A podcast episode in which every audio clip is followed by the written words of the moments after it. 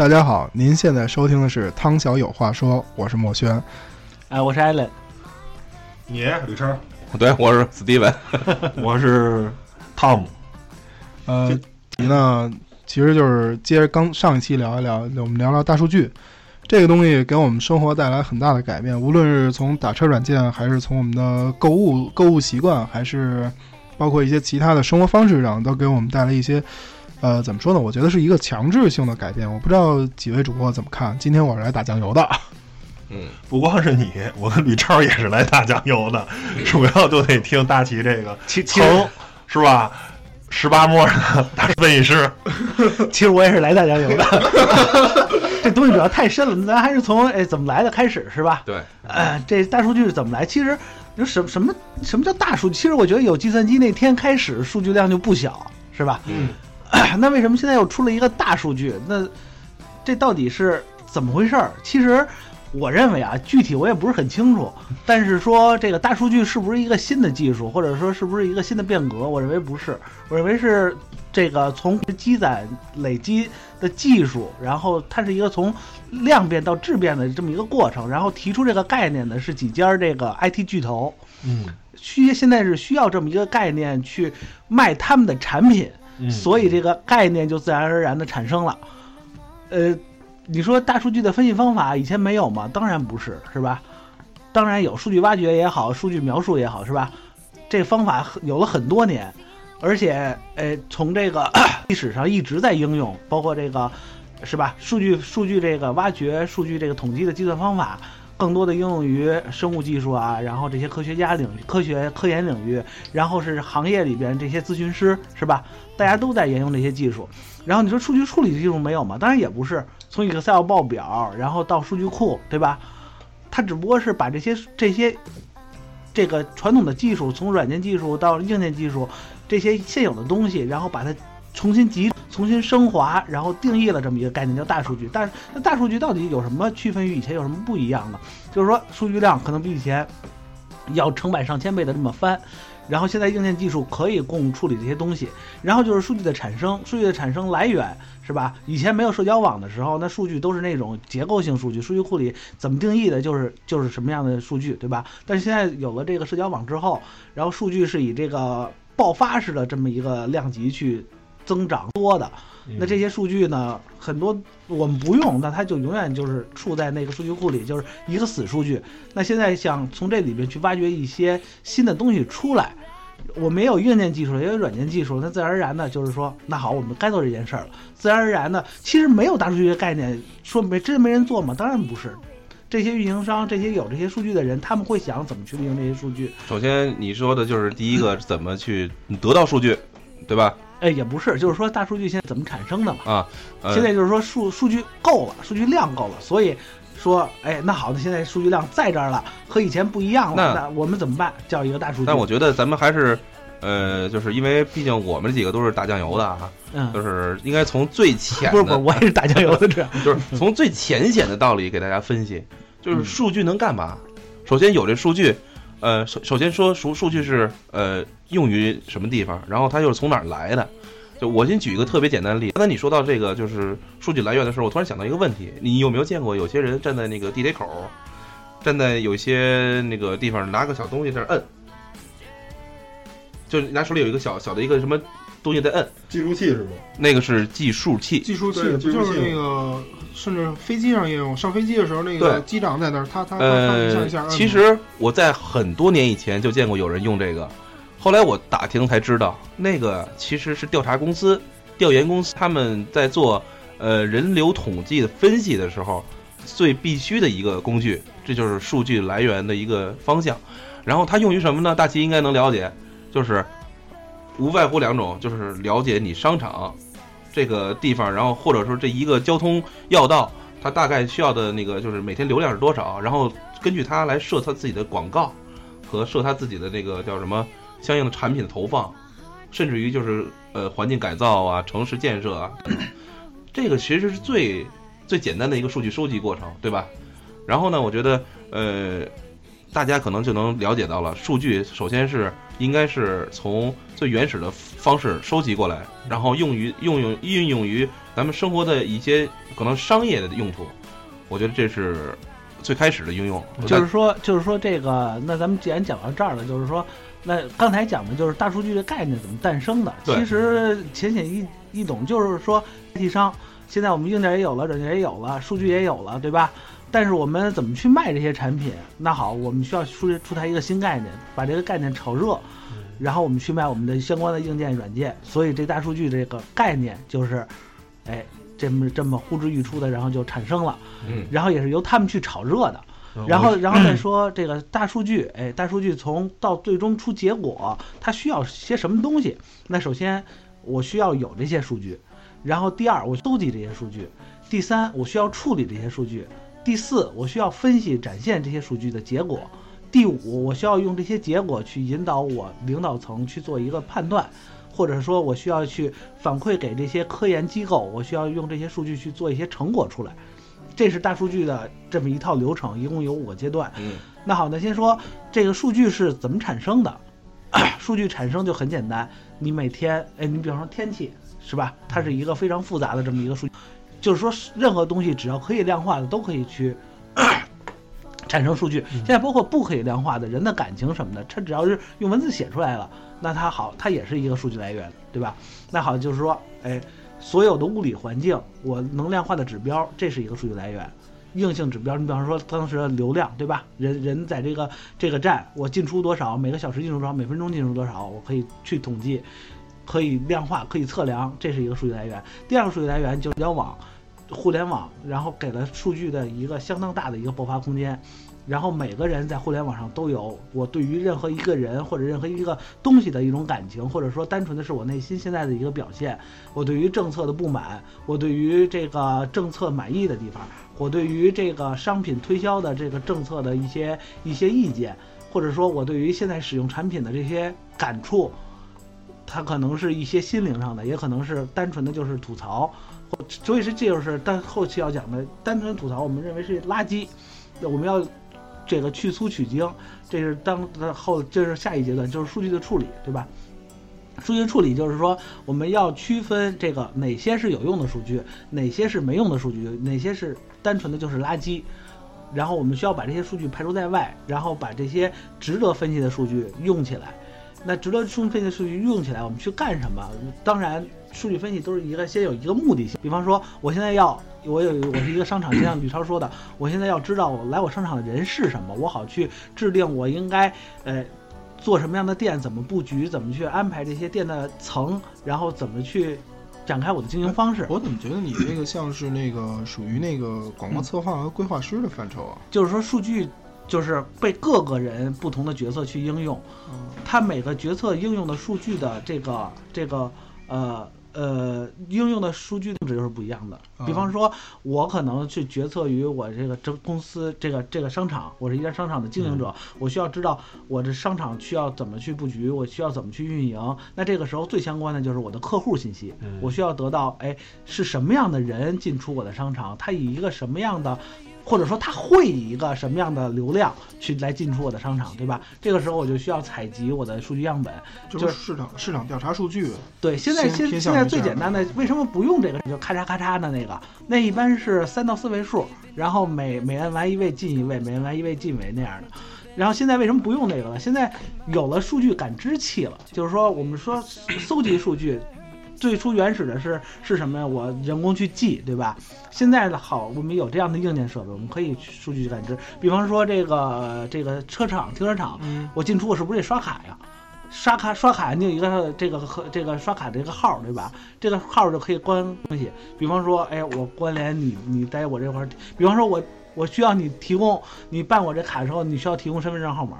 那好，我有你身份证号码了，你所有信息我都可以拿到。最开始的大数据是不是就是从那个那会儿 Google 还在中国没有被封的时候，它不是有一个那个，就是根据你的搜索习惯，它会给你推荐这一些东西，嗯。是不是从那儿是最开始的？然后包括亚马逊的那一些习惯，就是亚马逊开始在就他们那块儿已经是一种应用层了，但是最开始大数据的概念，我还真不太清楚它是起源于哪年，但但是我总感觉跟我知道来你说的这个跟广告很有很大的关系，因为我学广告的嘛。嗯嗯，因为我在学广告的时候，我们老师就跟我们说，就是嗯。这个东西，他在做的时候，就是永远是你要有一个很庞大的数据端，嗯这个数据端是涉及到你的用户群、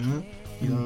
潜在消费者，包括你的那个最终的客户，嗯就最终的用户是谁。嗯，那么你要对其做分析，嗯呃，就是我们所谓的 SWOT SWOT 分析。嗯然后这种分析，然后通过这个市场市场营销的分析，然后再根据他们他们的习惯、消费习惯，然后思考习惯去制定一个营销策略，嗯再去制定广告。嗯就像那个《广告狂人》第一季里边儿那个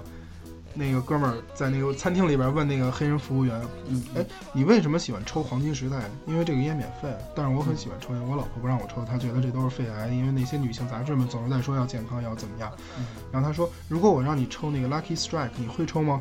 他说，不知道，可能黄金时代就是我的习惯。嗯嗯那他们是从一个香烟广告的一个状态去开始这么一个数据的采集，能身边每个人都是一个数据端，我总觉得这个是我学广告的一个理解啊，我不知道这么理解对不对。就是说，数据这个东西，什么东西都可以作为数据来用。就是现，尤其是在现在的信息社会，数据太多了，可以说数据构成了我们的世界。我们可以用数据去描述任何一种东西，比如说这门什么颜色的，那可以用什么电脑上 RGB 是什么样的，是什么样的数值就可以描述这个颜色，对吧？嗯这个门多大多厚，用什么材质，全都可以用数据去描述。说白了就是你可以看到的、感知到的所有东西，都可以用具体的这种数学模型，或者说用那个具体的数据去描述来描述出来。然后呢，嗯我觉得这是因为我不是学理科的，我是学文科的。我老婆呢是吧，也是学理科的，但是她出国留学，再加上在这种海外公司，就是呃工作之后，感觉就是怎么说欧美嘛，我们管它叫发达国家嗯，他们比咱们，我觉得在思维逻逻辑上可能更优更优于咱们的地方是，咱们中国人感知就是感性认识特别多，就是用经验。但是欧美人就不不是，他们用的是数据来说话，所有都是用数据报表来分析。从最开始的时候就是这样。其实咱们再往前推好多年以前，他们都是用数据来看，就是你把列出来之后该怎么样就是怎么样，就是拿事实说话嘛，对，拿事实吧。然后呢，原来最开始就是你啊、我卖了多少东西，这个好，那我就保留它。我看着你那个销量不好，那我就直接砍掉了。其实最开始最早的就是企业对自己的公司的运营的一个简单的一个理解，而不是说门口大爷是吧卖卤煮，一天卖一百碗，然后这天卖五十碗，他自己可能就通过自己的他他的大数据是在脑子里的。哦，下雨，今儿来人少，嗯，刮风，那我今儿就少少少少弄弄点这是吧？就是说，嗯咱还是捋啊，嗯就是说，现在说到这个数据分析，然后数据处理，就是说讲到这儿的时候，想说一句，说大数据到今天真的是那么美好、那么完美的东西吗？其实我认为不是那样的，因为大数据说了可以实现，它是有一些硬件设施，因为先有 input 才有 output，对吧？嗯那以前连 input 的手段都没有，现在有了，有各种数据的感知器，然后有数据的发信端，比方说咱们的手机，然后在天气上有这种天气的感知器，对吧？然后有这个你进车场有这个刷卡的这个感知器，对吧？它可以搜集各个各个方面的 很多的数据进来，但是这些数据准确吗？这些数据你怎么样去排除这些垃圾？到现在到现在来讲，我认为大数据分析的话，它只是一个大致上的这么一个描述，只能我们尽可能的认为这些数据是准确的。但是说这些数据真的很准确吗？其实不是这样的，因为垃圾太多了。你如果要把这些东西全都排出去，然后去做那种非常精准的分析，那可能还需要很长时间、很长的一段积累。而且这不光是呃，光是这个技术积累，也是要人员的素质去适应这个社会。然后我提供的数据我都是准确的，到这个时候我们才可能说大数据真正的特别精准的去分析一样东西，去描述一个是一个情况。但是现在还做不到。那我们就不做嘛？当然不是了。我们有一个大数据的样本，然后从这我们的知识，用我们的统计方法，然后去分析一个趋势，或者说去分析一个整体概念，这个是完全可以做得到的嗯。或者说相对精准的去描述一件事儿，这些东西都是都是可以做得到的。然后这个就是说数据处理，呃，我们把垃圾去掉，留下真正的我们需要的东西，然后真正的我们需要的东西再选出一些一些真正的需要为了达到我的目的和我的目的相关的这些数据。然后下一步怎么办？我们去进行分析，分析的方法有很多种，这里边呢主要介绍一个是数据描述性的分析，还有一个就是数据预测性的。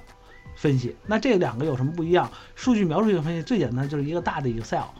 我们大家都用 Excel 做过报表，它可以出很多趋势图，对吧？这个就是数据描述性分析。它需要的技术是什么？需要的是一个处理很大数据量的这么一个数据平台。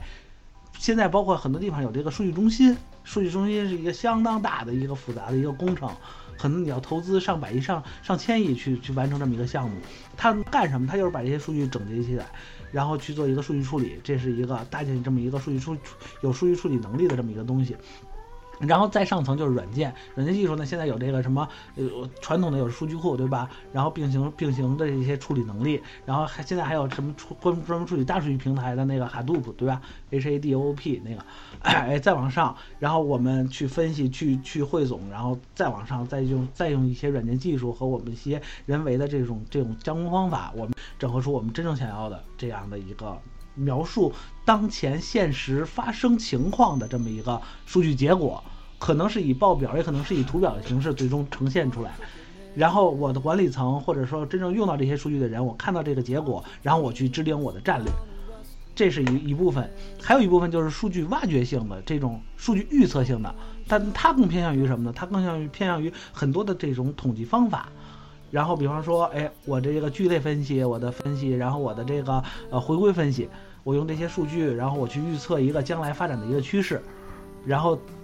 从而指导我将来的这些活动，对吧？嗯。这两部分呢，现在还没有，就是说一个成熟的产品可以把这两部分完全结合起来。就是说，你这个数据描述性分析呢，可能专门有数据描述性分析的这么一套软件；数据这个挖掘性分析，专数据专挖掘性的什么预测性的分析的软件。嗯。比方就是说，这预测性的更更偏向于 SPSS 呀，啊，SASS，对吧？这些都不知道说是吗？我也是是 S，就是大家知道这个就行了。就是说，然后这个数据描述性的可能是看 IBM 有 Cognos，然后哎，然后这个 Oracle 有这个甲骨文。这个有这个这个这个 Brio 什么之之类的，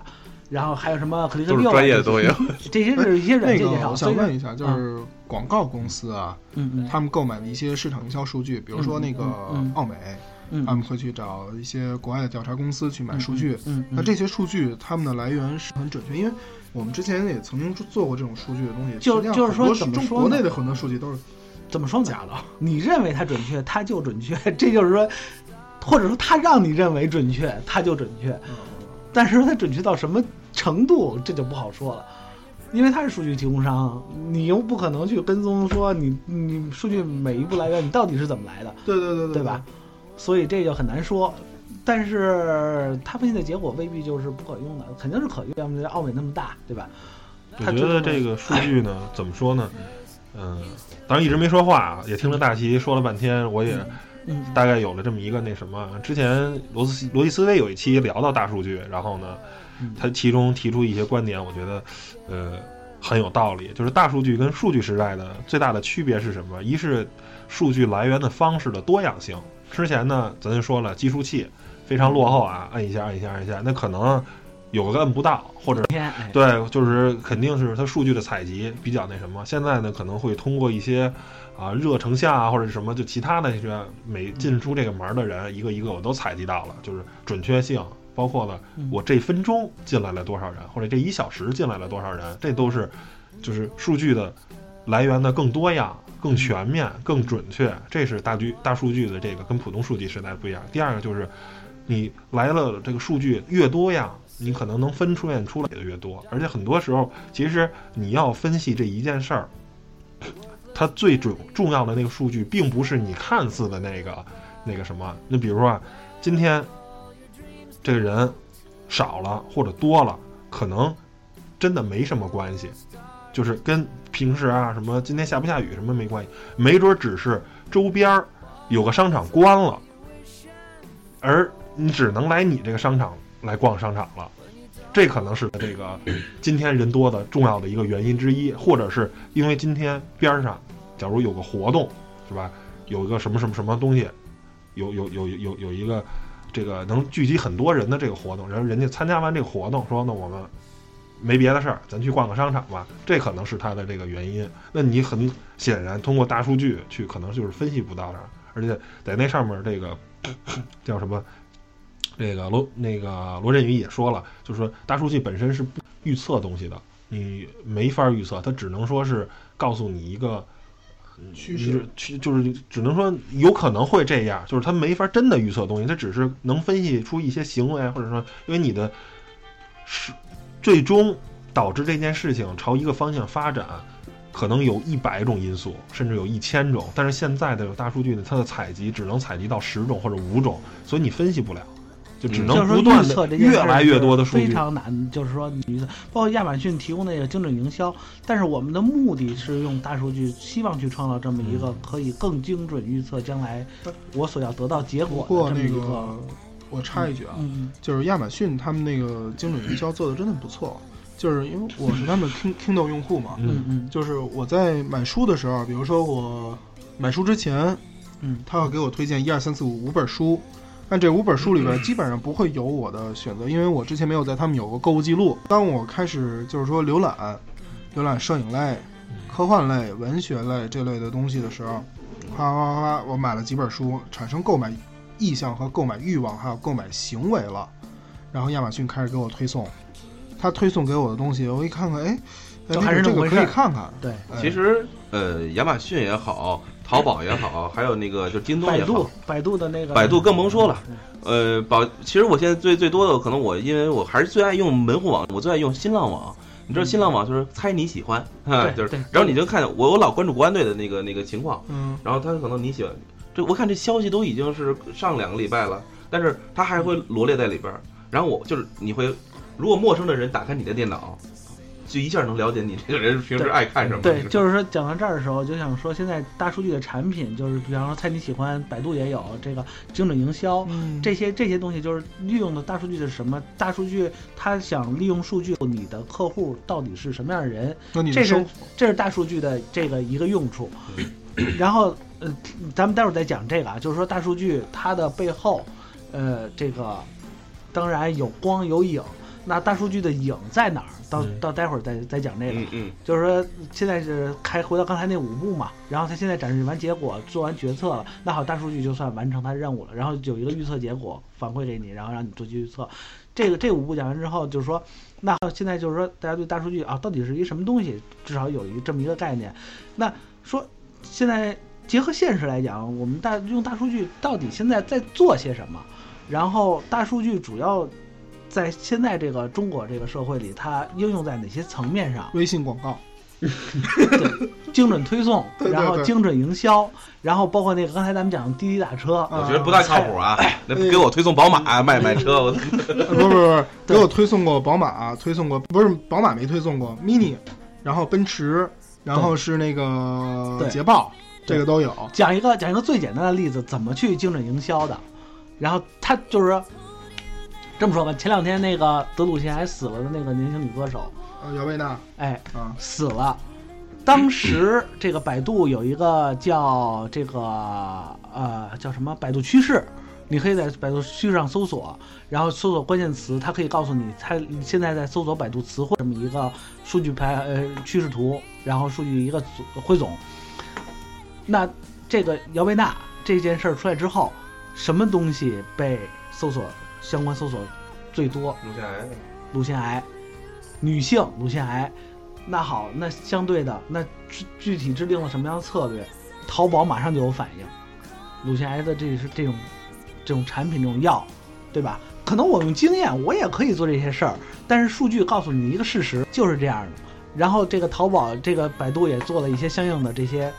这些布局，就是说这些相关搜索强度比较大的，然后它做一些相关的连呃搜索啊、推送啊什么的。这就是一个大数据。还有一个例子就是说，哎，京东呃或者是淘宝、天猫，然后有一个大的这个降价活动的时候，马上就是数据被采集，在那一点那一时点上，到底有多少访问量，有多少成交量，什么产品被热卖了。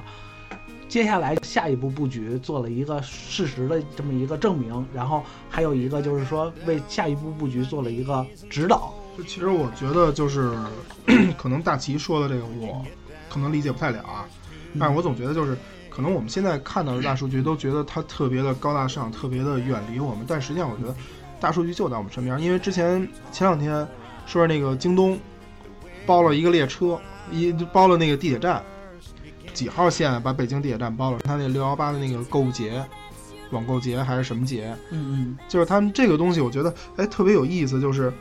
实际上我们看似所有的大数据都是在这个高高在上的一个在天上来来回飞，实际上这些数据都在我们的身边，这些数据不断的用，通过由我们来产生的嘛。对，通过你们的这个东西，然后涌入到你的视网膜中，嗯或者涌入到你大脑中。当时那个我印象最深的是，我一个朋友评论这个新闻，就是评论。坐在这个这个地铁里边，我估计会有一种感觉，明天页面就上线了，你们这个页面做好了没有？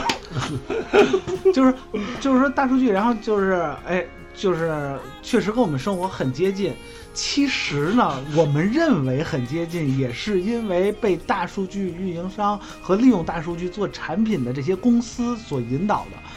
他会把我们的思想控制在一个我们认为是我们所需要的这么一个线上。嗯怎么说呢？就是说，最简单的例子，百度推送。嗯好，你说智能吗？确实智能，但他没有考虑很多因素，他也考虑不了所有的因素，对吧？比方说，汤姆，哎，你女朋友跟你说，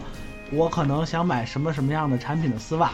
你啪啪啪搜，就是没搜着你你女朋友要的产品丝袜。第二天你的这个百度推推送会怎么样呢？会所有的这些小地方全都展现出淘宝啊什么，或者是京东啊，或者说在他这个百度上做广告的这些公司的这些丝袜产品，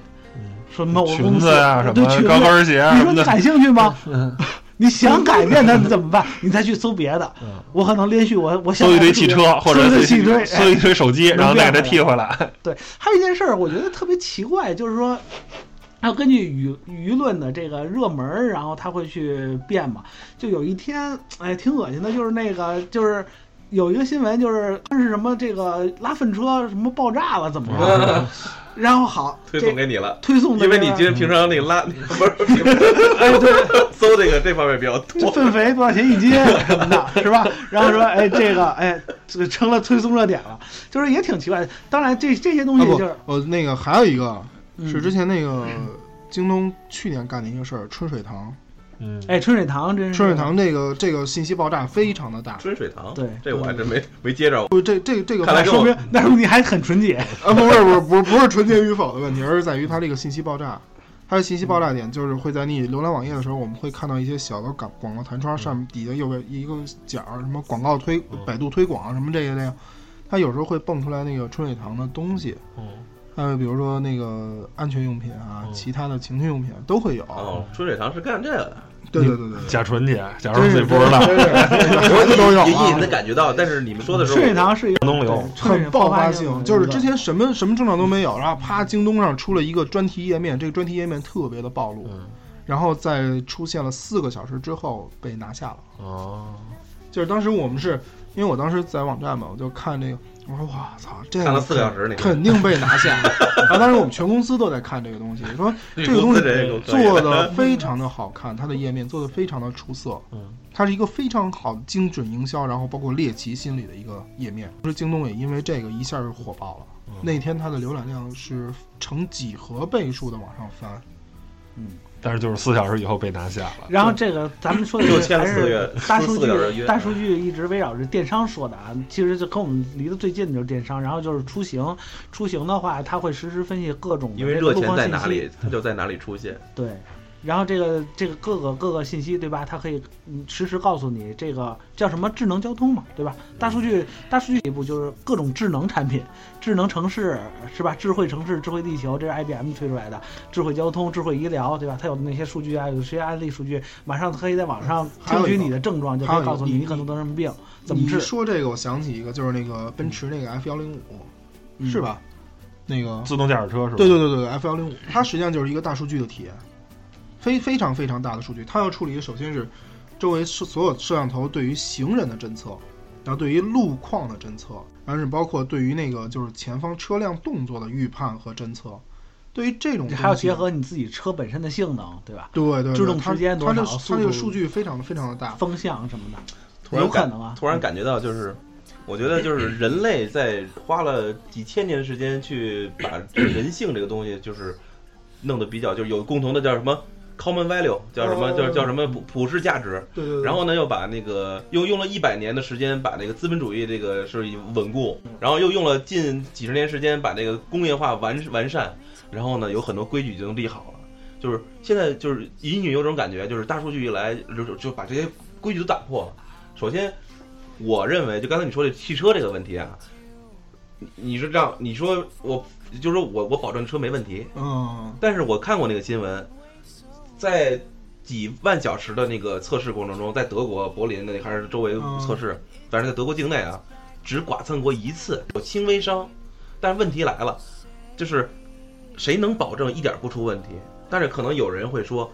人开车也不可能有问题。但问题是在于，人开车现在有有有相应的规矩在这立着，就是说，OK，我我如果人谁谁谁撞了谁，有有什么有有法可可依嘛？但是相应的还是那句话，就是现在互联网，无论是大数据也好，就是它依托这个，它太快了，就是它发展太快了，就是很多人你有很多每天都有很多的点子，然后利用数据什么样的工作，呃，我可能就是把这这个既定程式编进去，然后呢去完成我这个原来可能用几天时间才能完成一个一个的工作，或者说就刚才你开车，我就可以完全可以解解脱劳方劳劳动力了，但是。后边的这些规矩，或者或后边这些那个法则，相应的一个保护措施，却跟得太慢了。啊这些东西它是就是实际上我们是在那个科幻电影里看到过，就是通过一个超级终端，它会把这些东西、这些规则、交通法规全都放进去。就是你像在欧美，欧美人们开车都比较规矩嘛，对吧？欧美城市，那么他们在开驾驶的时候，就是有很多状况是可以通过计算机去预判，包括通过他们的服务器云端去预判的。嗯，这个东西在谷歌汽车，嗯，甚至包括智能汽车，嗯对，实际上我们更接近我们大数据就是百度地图的实景。所以我我就觉得大数据的应用啊，其实你看刚才为什么说了半天，就是说大数据这个东西，就是说生活各种数据描述，这也是人类的一个进步。就是说，呃，人类在试图量化各种它可以想得到可以量化的。更理性。一旦他把这东西量化出来了，他就可以去控制它，我觉得控制这个它提供一些东西。对，这个怎么说呢？就是，呃，让还是其实最大的目的就是让沟通啊，或者是让交流更简单。原来你可能是必须是让生活更方便嘛。对你眼见为实，科技以人为本。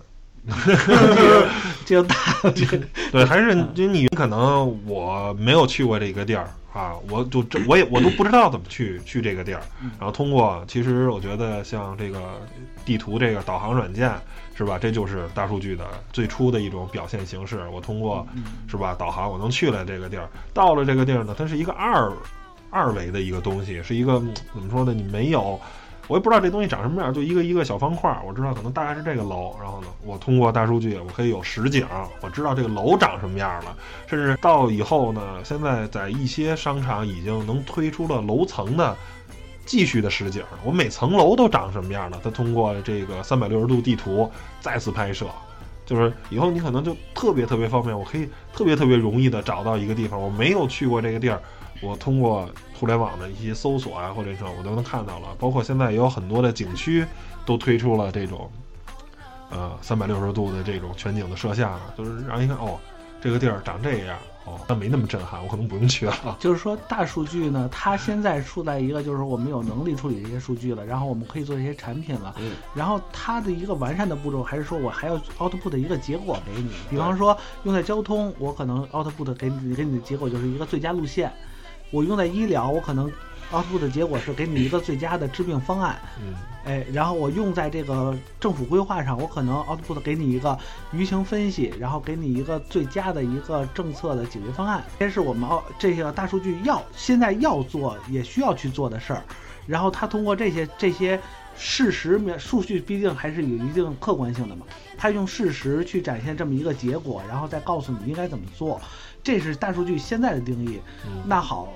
下一步是什么？这就是说，人工智能。咱们可以想一下，对，就是人工智能，就是说大数据现在到现在为止，它是在向人工智能去迈进，但是它始终还是停在一个数量级的这么一个概念上，也就是量。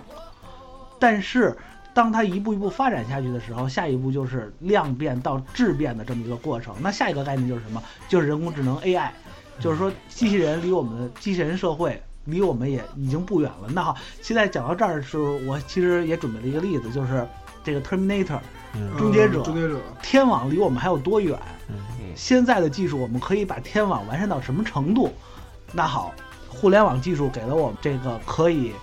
垄断所有世界各个角落的这么一个能力，对吧？我们可以通过互联网精准的，我坐在这个间办公室，我可以精准的打击世界上任何一个互联网可以指到的角落，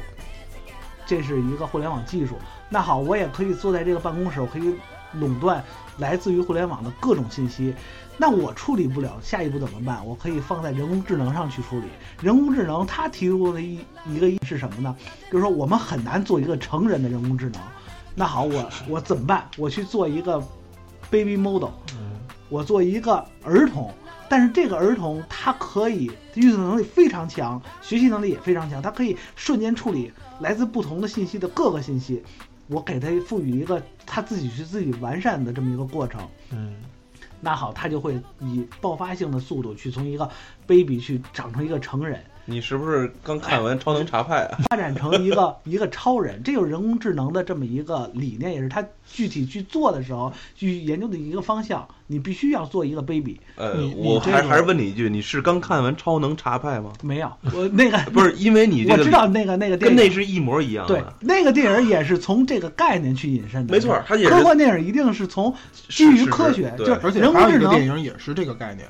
那个电影是就是人工智能，它已经非常智能化了，就是《Eagle Eye》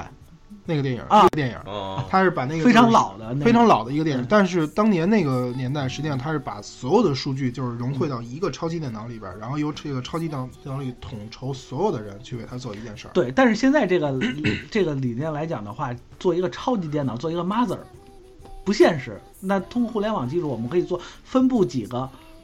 你管一块儿，他管一块儿，再把它并联起来这。就是云嘛。这是云技术在在这个人工智能上的应用。那好，达到这一步了，我的信息不统一归我一个中心管，对吧？我的信息是分布在互联网上的，你没办法摧毁，没办法彻底杜绝。然后我有远程技术，我也有这样的这个军事力量，对吧？那还现在还需要什么？还需要思考，可以思考的这个这个人工智能，现在。也在向着这个方向发展，因为数据足够大的时候，通过计算机去处理，它可以得出一个结果。就是就是计算机可能就是刚开始我就是一个判断，我就是一个循环，在数据量非常小的时候，它就是简单的，我只能按照人类规定的这么一个程序去走。但是这个也是一个从这个量变到质变的一个过程。当我给它判断条件非常多，数据量也非常多的时候，那它会自己出一个最最佳结果。嗯。这个就是人工智能的这么一个一个一个一个理念了。当然，我对这个人工智能不是很了解，但是我知道实现人工智能方法是这样的，就是说数据量足够大，然后条件也足够多，它自己会出一个一个结果，然后它会从结果再去万千个结果中，它再去选择适合它的最优结果，然后最优结果有助于它成长，它学习的这个最优结果，它还会去完善更优的结果解决方案。这个时候就是说，可怕了，这个时代来临来临之后，那还缺少一个技术，什么物联网，嗯由物去控制物，我有感知了，我有处理了，我就有 output，我可以再用一些加工手段，我可以去完善我的产出。那好，现在还缺什么技术？缺我有没有这材料？那现在这个基础加工技术已经非常完善了，然后我可以创造我自己的机器人，我可以创造我自己军队，它是分布在互联网上的。有一天它有可能跟人跟人去作对，那这个时候就可以叫什么？就可以叫天网，也就是终结者时代。就其实离我们不是很远，我有智智能汽车了，我就可以有智能杀人机器，对不对？对它其实最大的需要突破的就是现在的人工智能是伪着智能，就是现在的人工它多智能需要人，它指导，对，对它你，他想它你想让它这个人工智能这系统聪明，就得你得让它告诉它一亿种、一千一一百亿种判断的采集数据的方法跟判断，当怎么着会怎么着，当五个条件，然后呢达成最后一个结果，对，还是上千上亿需要不需要不这个靠码农一行一行敲，不停呃一行一行的代码告诉这个东西是怎么判断嗯。只有这个现在呢还是这种这这种最是的这种，甭管它处理速度多快，它还是一个叫什么，就是靠零跟一啊这种传统时代的这个硅，这叫什么？通过这二氧化硅的这个 CPU 这个时代的电脑，它没办法，只有有一天它变成了量子计算机，它能通过自己去学习，通通过自己去。去去有想法，就像一个小孩儿似的。就咱们人类其实就是他大脑也是相当于一个计算机，但是实际咱那咱那种发展方式就是类似于一种量子。我不我不是靠背，不是 我一旦成长起来，我是没有趋势的，是不是十就是按计算机是每十八个月翻新一倍的速度，是靠这个。你这不是你一岁到两岁会的东西，可绝对今天可能就会走了，就不知道为什么这小孩从爬爬爬就会走站起来了，突然一会就会叫爸爸，就会叫妈妈了。他这种学习的速度，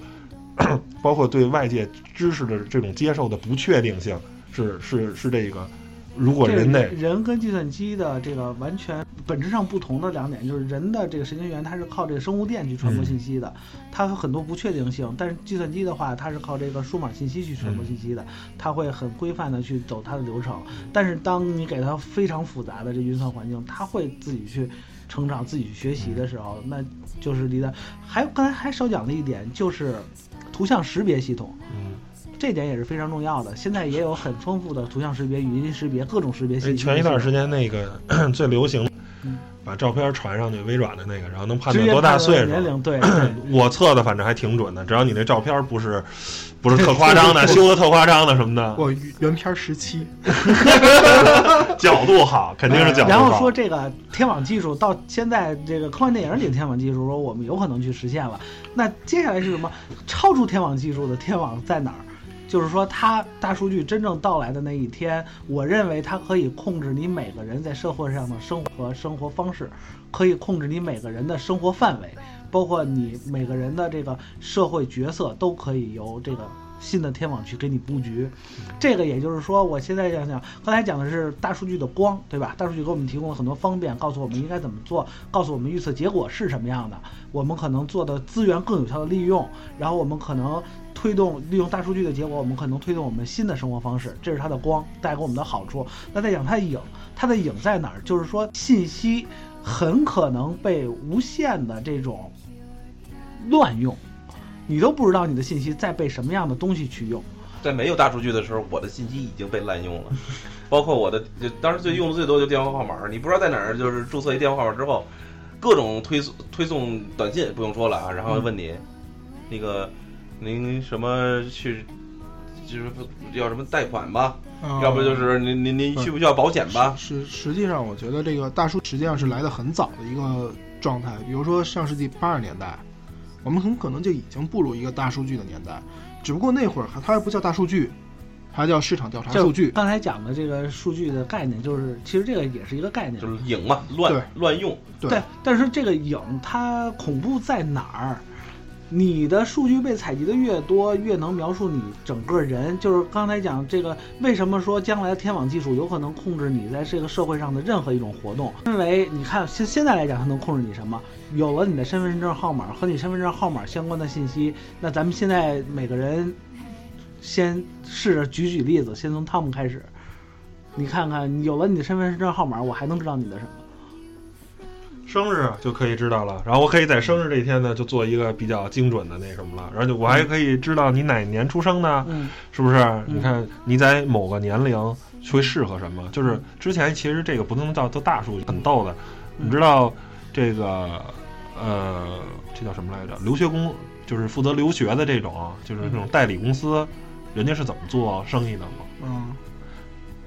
这个你要是如果想干这个，到岁数了是吧？不是，如果你要是想干这个出国留学的这种，嗯呃，就代理公司，他们他们这些销售销售主管啊、销售总监，他们是怎么拉业务呢？花钱搞定两种人，第一个是搞定高尔夫球场，第二是搞定银行的金卡的大客户经理，从他们那儿要一份儿名单儿，因为只有有银行金卡，就是五十万、一百万这个级别的人，或者是高尔夫球场，他们的孩子才有能力。首先，他们的孩子能有能力去出国，是不是？你像一般人，你比如像咱这一般人，你给我打电话也没用，我也特想把我孩子送到那个英国去读书，但是一年一百多万我真花不起，嗯 没意义。这些人，他这些富人，他们才有能力算出来，大概是四十五岁到五十五岁之间这样的孩子。呃，一般的是二十岁、十八岁，这在这个是一个合理期间，嗯我等于就达到了一个精准的。当我满足这两个条件，他又有钱，他还结婚了，他的孩子，他他还在四十五岁到五十五岁之间，他的孩子很有可能是十八岁，嗯就有可能那你。说的是就是呃有身份证，我可以知道年龄，对吧？嗯，然后还有吗？你就想尽可能想，还有我能知道你是哪儿的人啊，嗯，然后就就有你的地理位置了，嗯其实我觉得还知道你长什么样，大量的还知道你的民族，啊，然后呢还能隐身吗？我想不到了。绿超还能隐身吗？光是身份证身份证号码，就知道你身份证号码，能知道你什么？我觉得差不多，就身份证能描述的就是你的嗯嗯人的本身的生日，然后你的你的那个你性别籍贯，性别籍贯就，想有可能，有可能，比方说通过买卖别人信息也可以得到这些信息，对吧？你就能知道你的什么？那所有银行卡信息也能知道了。嗯，对啊，对房产证什么的，那就是基于身份证的东西就太多身份证了。太多了。不是，嗯实际上还有你所有的出行习惯、嗯，住宿习惯，嗯甚至包括你的消费习惯，哎，对都，一说住宿那不就是人肉那女的那个那个那个开了多少次房你的房消费习惯都可以通过身份证。还能知道什么？还有就是，我觉得应该是属于就不是知道你的所所有东西了，基本上就知道你的所有了。不，还能你的健康状况，因为你有了手环儿，对吧？嗯，对就银银行知道你几点睡，几点起，你什么时间该吃什么，你每天要买什么。不是还有医院的一些对那个你记录啊你天费是多少，你的信誉是多少，对吧？你体重多少，你现在有没有脂肪肝都能知道，可以知道你任何一件小事儿，包括你得没得这个脚气，包括你车有没有漏气儿，他都能知道，你有没有补过胎，嗯对吧？那既然这些这些你乎你的生活习惯，所有关乎你二十四小时的生活的东西都被量化了，都被数据管理着，那新兴的天网技术可不可以去控制你所有的这个社会活动？这就是说，咱们当年的科幻电影没有想到这一点，但是说这个大数据的影就可以，而且不光知道你的信息，连你的朋友的信息信息，你朋友朋友的信息，你的社交网所有的和你有相关联系的人的信息，都可以被大数据掌控、被大数据分析、被大数据掌握，被用在任何一个有可能利用到这个信息的公司。你不想给他用，都不可能去控制。这就是大数据的影，你所有的一切习惯你都被控制着，而且这些信息会利用这些这些你得从你自身得来的数据，它会给你一个你认为好的一个我。突然想到一个特别好玩的啊，就是假如啊，我跟吕超，可能呢，吕超这两天呢一直在一些网页，比如说他在看房子的网页，然后呢，大数据这时候 可能会发一条指示啊，这一段时间你最好你赶紧出差离吕超远点，为什么呢？他有可能找你借钱，对，因为要买房，然后又能猜出他的财务信息，他可能他浏览这些房子，他现在没有财力去买，对，然后呢，他就可能会跟朋友去借，然后我这边呢，而且你还还财财务征信，征信一看信誉还不行，对我这边财务呢，可能一算我这个财务状况呢，可能能借给他钱，有能力。然后呢，按平时呢，我们俩这什么，可能关系又不错，亲密度又比较高，他有可能是优先会找我借。然后嘎嘣儿一个那个信息发到吕超那儿了，那个怀东可能会怀东可能会要出差，要跑出北京，然后借钱要抓紧。然后我一看，我这边赶紧搜携程什么的，这是机票的信息。就是说到最后，你所有的东西都被数据掌握了。就比方说现在真的现太可怕了现在这些东西已经现在这些身未动，心已远，就最后结果是判定我我们俩最后断交。而且更可怕搞的，更可怕的一点是，现在是移移动互联网时代，可以掌握你的地理信息，知道你当前在干什么，这点是非常可怕的。就是说，那好，那现在比如说这些信息你都被掌控了，然后暴走了，然后这些东西它会给你带来什么样的侵扰？现在事实事实发生的就是百度推送可能给你推送一些不必要的东西，对吧？然后你的电话号码被可能有各个相关你生活的这些骚扰电话，对吧？让你买这买那，然后你的这银行信息被被泄露了，有可能就是有很会人打电话来找你借钱，或者冒充你亲属什么的进行诈骗，这些都是违法的行为。那不违法的有哪些？你比方说你在这个微信上，你的朋友的朋友的信息被暴露了，然后有些人去骚扰你朋友的朋友。然后给你造成了不良影响，对吧？或者有些人利用你的人脉，然后把你的人脉挖挖挖掘了，然后给你造成了不一样。因为人脉这件事儿在中国是非常大的财富，嗯你的人脉被别人利用的时候，就相当于你的一大部分财富会流失，会会被人不良使用。你说，你说我的信息无所谓，我就是一个光杆司令，是吧？我的信息你爱怎么用怎么用。但是通过你的信息去侵害到你朋友的朋友，这个时候你还想和你没关系吗？对吧？嗯其实这些信息实实在在现在已经不再被各种这种 A P P 去侵扰着，对吧？去滥用着，这就是大数据影。那互联网的影也可以说是。那下一步我们的生活会，而且刚才像刚才那个滴滴打车那个时候，现在他们在烧钱，他们提供给我们的是切实的利益，我们可能还能接受。但是当他开始挣钱的时候，真正出现垄垄断巨头的时候，他可以按照他的规则去左右你生活的时候，你怎么办？而且还有这一步我觉得这个国家怎么办，对吧？对对对对，我觉得这个东西太可怕了，因为这这给我一种很不安全的感觉，嗯因为我是完完全全暴露在不知道的人面前，对，因为因为，我可以暴露在你你怀东的面前，我可以暴露在大齐的面前，我可以暴露在李超的面前，因为什么呢？因为我们都知道对方是谁，知根知底儿。可是，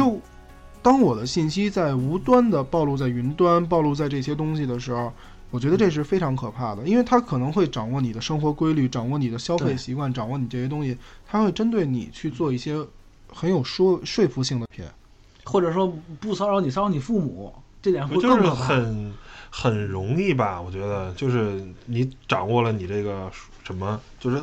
就手机啊，能记录你太多的信息了，对对对，然后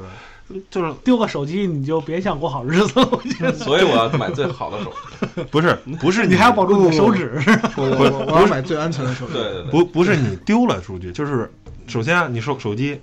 你的通讯录里面有你所有的朋友的信息，对对对，微信还有你朋友了，甚至说可能是有一些工作交集的人，嗯他们可能没有电话，但是可能有一些工作上的业务的联系这些人。然后呢，你手机还有各种各样的 APP 记录了你的啊、这个叫什么上班时间，是不是？你可能会打车，或者你嗯甚至你像你想你的闹钟。就记录你每天几点睡，几点起，就很有可能是这个。你最后一次使用手机的时间，就应该是你睡觉的时间。对，是吧？就这个，就是你的生活的方方面面都被这些输了，那我就能推测一个你大概是一个什么样的人。那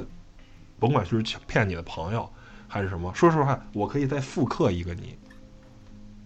包括你说话的习惯，对呀、说话平常带的语气助词、带的口头语，甚至包括带的很多东西都可以就是。就像微软的那个智能，现在不是有小小有兵儿，现在有人这么干吗？前一段时间那个留学诈骗不就是这么来的吗？嗯，他那个录了一个留学生的一个那个视频，开始注册一个新的新的号码，然后又开始跟亲人朋友开始聊天借钱，各种那个什么。然后哎这这这这个就是你，开个视频看一眼吧，啪一开，哎，真是本人的，咵钱过去了。可是最后一问，哎，我没找你借钱啊，对啊，这是一个很头大的事情。所以然后就是说，嗯，讲到和咱们生活相关的这些完了之后，就是说，最后再提一下，就是说跟社会方面，现在大数据不讲将来的，就讲现在大数据正在颠覆，或者说在近期有可能被颠覆的行业。首先，这个汽车、互联网啊，不也是互联网包括大数据了啊，就是说，首先汽车对吧？嗯。这个出租车行业有可能被颠覆，嗯。然后再下一个医疗可能被颠覆，然后水电资源这些行业会改变一种新的运营模式，因为它会随着这种新的技术，也会资源上会，当然会一段时期会被更合理的利用，但是再往后说怎么样，怎么样去运用，这就谁都很难说了。因为当资源很合理的利用，或者说有一种新能源、太阳能之类的可以被储存的时候，那很多能源会在是互联网大数据分析下被颠覆的。然后还有什么可能被颠覆的？这种 这种政府职能，很大程度上会被颠覆一大部分，对吧？因为政府职能管就是管理信息近期聊颠覆，聊政府，我的职能，我的这几关键词一说完了，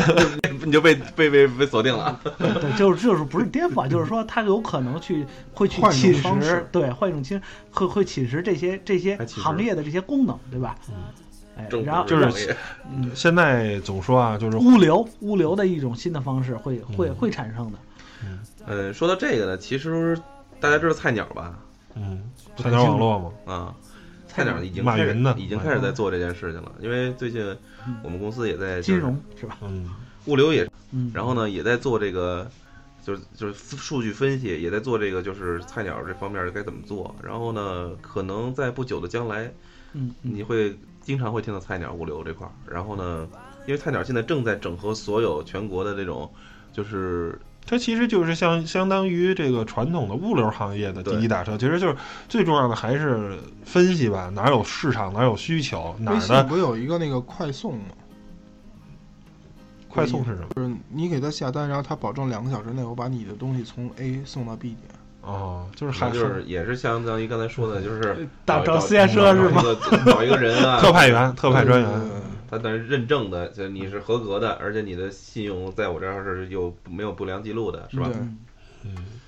对，所以说这个就是大数据可能的影，但是这个影是改变不了的，我们只能放开胸怀去拥抱它，然后相信明天会更好吧。你觉得这个上一期说那个打车软件是，就是它什么事情都是有两方面的，就跟说啊啊，枪不杀人，人杀人。你这个东西只是一个工具，在没有大数据时代之前就没有诈骗了吗？是不是就没有是人类就没有这些肮脏的诈骗方式，对，人类就没有肮脏跟罪恶了吗？不是，一样有。那时候也有什么易容术啊什么的，也有这些骗人的，而反而是大数据时代的来临，一就是骗子也在明处了。你骗你这个人，他难道他的数据就没被那什么吗？他就 互相骗是吧？对，他就没没被监控吗？你每发条信息，你每说出这些话吗？大家都一样吗？反而我觉得是更安全了，就是有点像这个核武这个时代。起到一个你互互相约束的作对。你有核武，你美国有原子弹，苏联没有，那这个世界爆发核大战的这个可能性就很大。当都有了，安全了，谁也不敢扔，是吧？反正就是完蛋，就是那就你要么就都别玩了，不干了，除除非是这种情况，反而更安全。不过我觉得，对于刚才说大数据这个问题，我觉得在刘慈欣老师那个《三体》那个小说里边有一个很好的解释，就是对于三体人来说，地球人是危险的，因为地球人的思想不是透明的，三体人的思想都是透明的。他们这个东西，其实为什么我说我对大数据感觉很很害怕啊？就是因为我不知道我的数据会被拿去做什么用。就是对影这边可能更更害怕。更害怕恐惧都是来自于未知，对，恐惧这是这句话谁是恐惧都来自于未知，因为我未知的太多了，我永远不知道我的数据会被用到什么地方，永远不知道我的数据会被怎因为样的使用。你的防范措施没有建立起来。说这个对政策跟这个科技发展，感觉政策还是落后一步，尤其是现在我感觉落后好几前。前前两天好像在听一广播说，这政府还在就是鼓励这个机器人嘛，机器人技术、人工智能技术这些其实新创业的公司嘛。其实这个互联网哎最终要打建的就是打破国界，打破那什么，就是有人说嘛，嗯这个世界上最强大的国家是什么？比如说啊，美国啊，有人说啊，未来是中国，有人说啊，可能是什么马云帝国，呃，新加坡对，实实际上对啊，全世界拥有人数最多的国家，这个国家是 F 打头，叫 Facebook，他这个国家的所有的国民的 GDP 绝对啊超级夸张，对，所以就是实际上对吧？你你通过什么界定这是一个国家？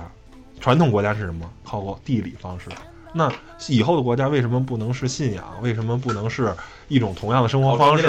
或者是一个账户呢？你你把国家国民怎么分啊？是按中国人按身份证，可能是按护照什么的。那 Facebook 的一个账号，难道就不是你的身份证的 ID 吗？可以支持那个叫什么那个双重国籍或者多重国籍。对对对对，我既是 Facebook 的国民，又是人人网的国民然后，还是 Twitter 国民，就是实际上就是这样嘛。对，就是说这些概念，我觉得单拿出来一个，你都觉得它是一个概念，没什么了不起。但是当这些概念综合起来，有物联网、云、大数据、互联网，嗯，然后这个社交网络什么的对，社交网络，然后当这些东西，呃，虚拟技术这嗯些东西结果，你会发现啊，完了，一个世界就被这么描述了。嗯，对，但是我倒觉得没有，远远远没有想象的那么可怕。我觉得是是就是说那么多，其实不要盲目悲观。呃，也不是悲观。其实我觉得这个时候你想想，如果一个呃，就是你怎么能摆脱，能利用它，反而又不被它去侵扰，这个其实挺难的。说实话，就是，呃、那是不可能的。对，那是不可能的。但是呢，就是它的程度是什么嗯？甚至于，如果你如果你想保持一个自己原有的风，就是原有的那种就是生活习惯的话，其实也挺简单的。就是我见过很多，就是把手机砸了是吧？不不，我我见过很多人，他就是跟把定位系统就关上，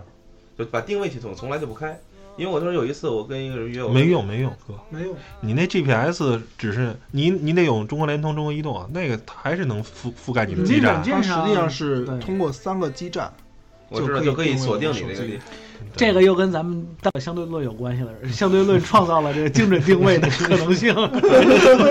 就是就是他可能他他觉得就是呃，就咱们理解是数就是数据层面收集是通过呃那个你现在计设设备自带的那个，但是咱们基于如果对产品的信任，打个比方，产苹果产品的信任。那么你相对来说关上这个，它会有总的关上这个叫什么定位系统，嗯，然后还有分，你看，比如你全开着，但是你会把其中几个关闭。可能我这个软件我就不用，打开这个软件，有些软件自动会记录你的现在定位系统，然后最后关上的那时候这系统，还有一些后台进行操作。这是央视也曝光过，即使你的高度，当时你的那个气温，你你所在的位置，当时你都可以能能完完全全知道你在哪几层高的楼上。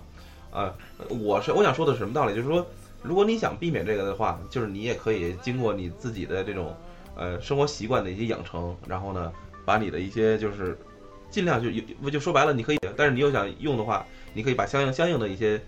这就是有有限度的有限度的。你方便的同时就会带来一些不方便嘛。哎对，咱们不方便的同时就是。马上就是有可能发生的这种例子，我觉得这种可能会增强恐怖感，但是大家这我觉得还是需要有这么一个心理准备，就是说，哎，就拿最简单的一个例子，就拿咱们现在用的微博、微信来讲，就是哪天，当然我这个话说的不是不是说只是哪个公司，就举个例子啊，我可能闭了，然后我这个公司有你很多用户的各种信息，那怎么办？那我为了不倒闭，我把信息卖一部分。嗯，那很可能就发生。你认为这个这个公司是在保很妥善的保管你各种信息，嗯，但实际上他有可能不这么干。或者不是说简简单单，不是说我这个可能啊，公司不想作恶，你有坏人啊。前一段时间携程不就被人攻击了吗？对啊啊，你这么多大量的数据库，每个人身份证号每天都去哪儿，是不是？一些酒店的信息，是不是？你这个东西，这就这就牵扯到一个问题，就是安全性，安全性，安全性，呃，我我我我觉得啊，就是在这个问题上，其实返回到上一个话题了，就是说可能无国别、无差别，就是我不我是 Facebook 的国国民，我是 Twitter 的国民，我是腾讯的国民。那好了，那现在面对这种情况下，你是更信任政府，还是更信任这个公司？那当然是政府了。我我是始终要用，那这个信息你，我我就这就可能是咱们不不是咱们这个因为政府它是一个人类历史这么多年累积下来的这么一个管理方式。对，这就是刚才我说了，你的我用一个千年的时间才把人性给给给给给给摆板住了。你一个你一个商业公司，你商业公司目的都不一样。政府是维护你整个国家的这人民的利益，而你公司是维护你公司的利益啊，对吧？你是以挣钱为目的的。不，还有一个问题，那个其实西方的政府跟中国的政府是不一样的，就是它的形形成方式啊特别简单，也城邦是吧？几句话就能说清楚 嗯。西方，比如说我们几个人聚集到一起，哎，总得有那么几个人出来挑个事儿，去为为大家做事儿嘛。啪，村政府出现了，然后几个村庄，哎，又在这附近，然后又说，哎，不行，我们总有一些公共地段需要公共事务要处理，所以啪，一个镇政府又出现了，然后以此类推，到一个国、一个州、一个国家，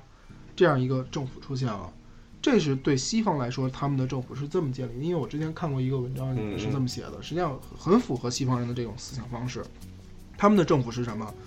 他们的政府是在执行一些公共层面上的一些东西，这与国内的政府是不一样的。嗯，这是一个很大的一个颠覆性的区别。所以我觉得，大数据它代表的不是一个可怕的东西，可怕的是我们如何限制这个大数据的方向和方法。一定要有有效的约束制度，但这些有效约束制度又嗯不能那么及时的出台，就是感觉永远是科技在逼着政府去做一些改变，而不是说政府在引导在主动主动去做，就是至少给我是这种感觉吧。政府绝对是会被逼着的，因为说实话，我觉得，呃，政府的职能其实稳，对，无论是从哪个国家角度，绝对是以稳为主的，不可能是以每天我怎么想怎么折腾，就说白了，互联网就是折腾，就就是就就打 打破颠覆啊，嗯但政府不是啊，政府不可能天天叫吊着脚说，哎，你给我想想这个怎怎么能把这个事情更的更有效率？政府不是的，其实相比较而言，中国的政府相对效率还高，就一点都不夸张。你说美国要审批一个事情很慢的，就是比如一个法律一个制定可能需要多少，但是问题来了，人家的法律可能一旦制定一百年都不带动的，咱们可能今天想起来了，明天就定了。呃，不是，明天就开开听证会，也不是从哪儿找了很多人就开听证会，第三天就定下来了。但是可能过了一年之后，这个这个政策不适用。没有人再再再再去再再再去管了。或者是这就是政，这这是那个政政治方面的。但是我觉得，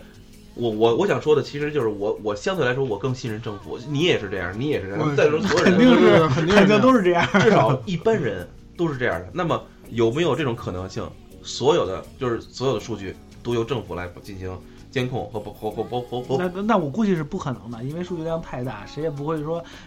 他没有，他没有这个能力，他没有这个能力。去管的话，商业没法运作了，对吧？不是让他去管，而是你让他协调也可以，让他去管让他去可以。根据你公司，比如你是个这样的类型的公司，你有这个数据这种需求，关于数据以后一定会有相应相应法律，数据你分你可以调取哪个层面的数据，然后这个层面的数据你能调取多少，这是根据你公司的信誉，包括包括你公司现在现在不是不是说公司找政府要数据，而是说公司直接就有办法搜集你这些数据。而我想说的是，就是你所有的这种你信息的一个使用，就包括你这公司的信息的使用，都要在都要在系统，在在在政府的系统监管之下，有有监管之下，就是这系统可能你使用了，但是你使用的过程，政府可能只有只有记录，所有东西都是杀了人才去啊那个才才去才才去判刑，我我避免杀人的可可能性太太少了，是不是？就是嗯我我就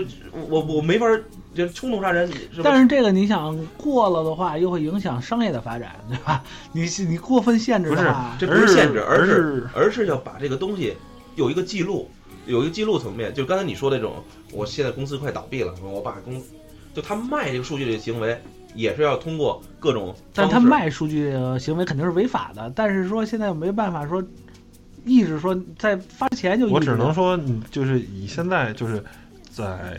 现在的政府的所有的这种方式啊，他工作的方式，包括法律的制定，所有东西呢，还是工业社会留下来的东西。而现在你要是面对一个互联网社会的话，就是空要空就是空军。跟陆军是没法玩的，就是两个东西不是你聊不到一块儿。空军想那些东西，你非得跟陆军说白了就是俩人没法玩嘛。张怀东有两千万用户的数据，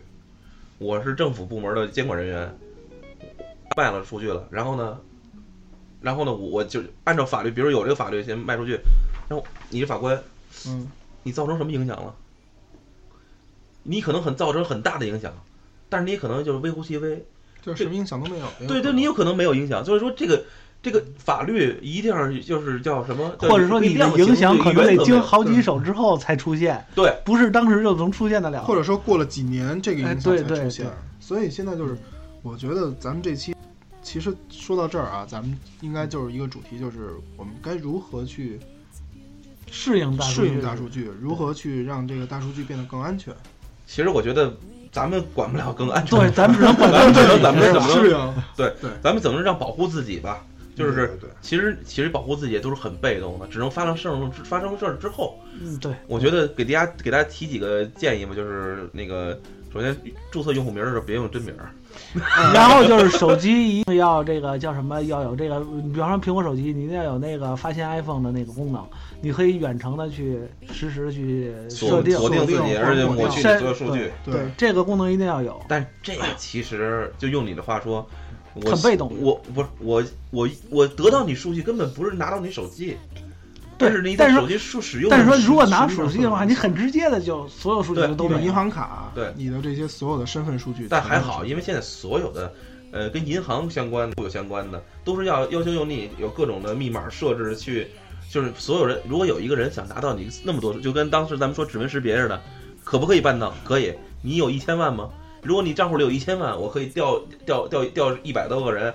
每天加班加点，呃，就花五百万把你那一千万搞那个那个成本搞定，然后我得五百万，这个这个这个成本太高。就是如果你单单纯对你一个人进行那么高科技的一个就是那个针对性的，太太难了。问题他要做出来的话，就不只针对你。呃，它可能会针对上百上千万，就就有1000万这这这个不是这个破解属于那个。国外已经有人用硬硬破解，已经已经做到了，但是就是破解的时候就是比比较麻烦，对复杂程度非常好像得用一个星期吧，对一个一个团队一个星期一直所以说，为什么现在政府的那个那个密码都是每个两个小时变一次什么的，是吧？就是那什么复联二那核武器是吧？呃，说到这个，刚才大齐你看说说说到那个什么那个叫什么智人工智能嘛，就刚才我一直问你是不是你看了《超能查派》了？嗯，呃你你应该没看过。我知道这电影，它就是一个机器人，然后也是一个 baby model 对吧？然后对对对对对，它是等于说是他肯定是从这个理论，然后他这个工程师就等于把这个一个残次品已经快报废的产品拿过来之后，输入自己既定的城市，本来就是拿回家想自己试一试的。好了，结果被一帮啊那个就是啊那个黑帮分子找到了，就是给截获了。然后呢，就是黑分子教了他很多那种啊嘎七马八的那种乱七八糟的东西，然后就可以看到他行为习惯也是跟那帮人一样的。所以大数据就是这样，就是你看你怎么利用它。人工智能也是这样，就是说你怎么去赋予它什么样的一个个性，它会能给你产出什么样的结果。呃，怎么说呢？就是大家，我觉得就是对于这个大数据的保护自己，我觉得就是适用就使用吧。你有什么？咱们分享一下，咱们在最后的阶段吧。就是说，我觉得还是保护自己。就是你有什么心得？对，反正我 iPhone 反正就能做的一个你密码一定不要用生日啊什么的，就是这些非常简单的这些啊数字，让人一下就能猜着的，是吧？用用点儿葛七马八的而都而且都都都尽量尽量不要说把密码统一管理在一个文件上，嗯，你这文件丢了的话太危险。嗯没错没错。然我觉得大数据这种东西还是谨慎一些吧，毕竟我们的很多习惯都在暴露在那个互联网之。然然后就是使用大数据产品的时候，尤其是更多的是这移动互联网的而且我觉得这些还有产品如果要小心。还有一个就是怎么说，你这个呃，现在其实大家最怕的不也就是一是呃。那个可能有人被骗钱什么的，可能还是更多现在考虑的还是一个经济利益上。我觉得你，呃，使用网络支付的这张银行卡一定要是一张独立的，就工资卡。我的工资卡是没有任何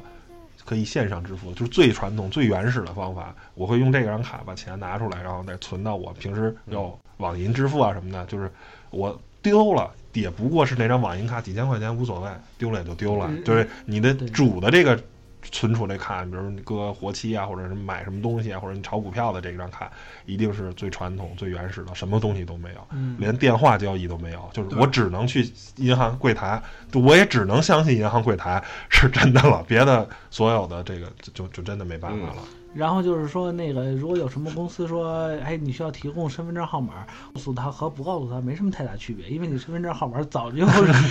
转了八百多手了，嗯，行吧？还有什么高招、妙招、小绝招？目前没有，目前没有。没有使用你说你电脑加密什么的，这些我觉得都没什么分分钟，这是分分钟。电电脑加密在那些专业黑客眼里边，你的小儿科中的小儿科。我倒其实有一个想法，就是对于移动互联网的使用，就刚才你说的那个，不，刚才大齐说，就是对于这些互联网产品使用，就是现在网上做 APP 的人太多了，他经过那些验证之后，马上把 APP 给你，然后呢，就你就放在你的各种 Store 里边啊，嗯有那个安卓 Store、App Store，你可以下载，甚至于游戏。我觉得就是大家嗯在使用的过程中，首先对自己信息的一种披露，比如说你可能你的用户名啊、你的密码这是一个输入，可能就是呃这是暴露你自己的一个行为习惯。还有就是呃，我觉得就是有一些小一点，就是可能还是尽量，尤其是跟支付有关系的，还有这些尽量还是用一些主流的 APP 吧，别别用那个稀奇怪怪、稀奇古怪的。然后就是最最关键的一点，一定要保护你们家管钱那个人的信息。这坑爹的事儿太多，就甭管说什么，说出大天儿来，给我打电话，什么时候打通了，什么时候这个这这这再说，人家说对对甭管说你出交通事故啊，还是都躺在那儿了，给你打。不不，我觉得如果出交通事故，最好的办法就是你通过政府的渠道去做这个认证，而不是通过私人的渠道去做认证。就是你所有的私人渠道在在这种情况下，人命关天的情况下，都不如政府的渠道最靠谱。嗯嗯成吧？那呃，一人一句话，一人一句话，关于大数据的，大齐先说呗。呃，咱们活在大数据时代，就是尽量去适应它吧，然后，呃，尽量谨慎一些，然后尽量能做到至少保护自己吧。嗯，我呢，以悲观结束了。啊，我我也很悲观，就是我觉得大数据来的再慢点吧，而且先让我们的保护机制建立起来，这是真的。嗯，你说什么？你先说吧，你想好了吗？我想好了。来，你先说吧。我觉得这是人类发展的一个必然的一个过程，就是呃，甭管是从发明啊，呃，这个火药啊，包括发明枪啊，包括发明冷兵，人类一次又一次生产了一个可以杀死自己，而且杀死更快的，包括什么。这个这叫什么？呃，这个德国德德国这非常牛的那个叫拜耳的前身叫什么？本呃本什么化学吧？什么那个叫什么？就是那个在纳粹杀死大量的这个犹太人的那个，然后但是呢，最终证明，像拜耳这个公司啊，那个叫草本化学，拜耳这公司最后还是救的人多。我觉得大数据也是一样，它一定是个双剑，它可能有坏的一方面，但是它带来的好处可能为人类能带来更多，让让我们活得更长，活得更好，活得更快乐。这一定是个双刃剑，而且我也相信，以人类的智慧，肯定是带给我们的好处更多，坏处会很少。嗯，我我我觉得我非常同意那个汤姆刚才说的这个这个理论和和建议，就是还是应该以阳光的这种态度去面对这个新兴事物。而且我觉得像咱们的这后代吧，而且他们一出生就是活在大数就完完全全的被各种数据所描述。呃，我觉得咱们其实是横跨着，就跨着这个这个叫叫工什么业社会跟互联网社会，这模拟信息社会跟数码信息社会，原来觉得，呃，其实咱们是跟咱们的父辈是一样的，咱们父辈是从，呃，过改改革开放之前到改革开放之后，他们这个横跨，呃，我觉得咱们的担心可能会唤起很多，呃，这种呃行业里的人对于那个就是从业者，甚至于这个叫什么政府的一个关注，但是换来的应该是咱们后代，对吧？就是他们在更安全、更有序。更高效的使用他们的生，就是互联网的生活。我觉得，我觉得还是用我们的这这这种那个这种经历，最后能让他们有更好的这个明天吧。我觉得大数据一定会走到这一天，没有问题的啊。成吗？那就本次节目好结束吧，拜拜各位。拜拜。拜拜拜拜。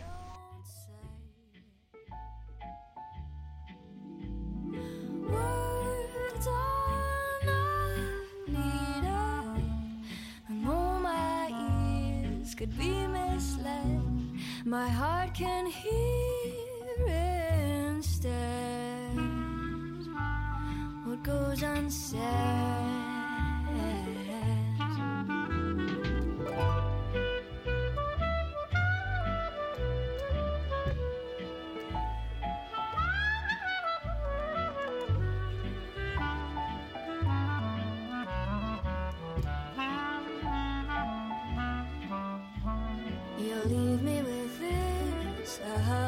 kiss. And that little phrase, those sweet words you can't say. But please don't be blue, cause I always knew and I know. I